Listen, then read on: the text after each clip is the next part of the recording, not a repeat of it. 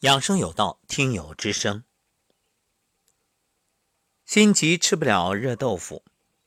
那么，在上一档节目里，猪猪分享了自己站桩的感受，不过只是前半段，而我由于着急，就先发布出来了。后来他又发来了下半段。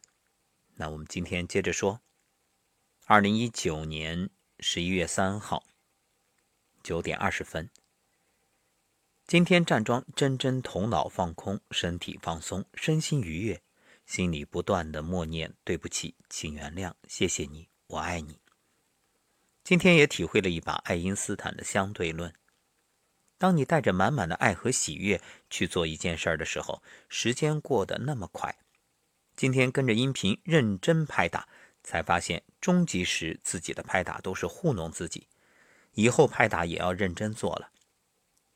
前天洗澡，意外发现前胸后背今年没有长痘痘。昨天有家长问：“你现在多少斤啊？一定九十多斤吧？”我摇摇头，没有称体重，但胳膊确实是细了很多很多，包括肩膀。曾经最头疼的肩膀，现在竟然很瘦了。这一切都得益于坚持每天的站桩。感谢亲爱的老师，遇见您，学会正确的爱自己、爱家人、爱朋友，像您一样爱着芸芸众生，好心情哦。猪猪今天分享的特别棒，有两个也是人们最关心的，特别是爱美的姑娘们最关心的问题，一个皮肤啊这长痘痘的问题，一个呢就是怎样变瘦的问题。看来，只要坚持认真站桩、拍打这些啊，都很容易实现。为什么？很简单呀，排毒，把毒素排出来，那自然经络畅通。所以，真正的美丽源于健康。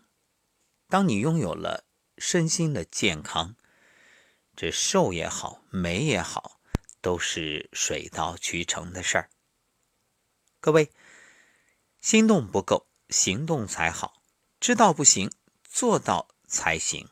所以，祝愿所有能够坚持站桩、坚持拍打的朋友，都心想事成，像猪猪这样越变越美。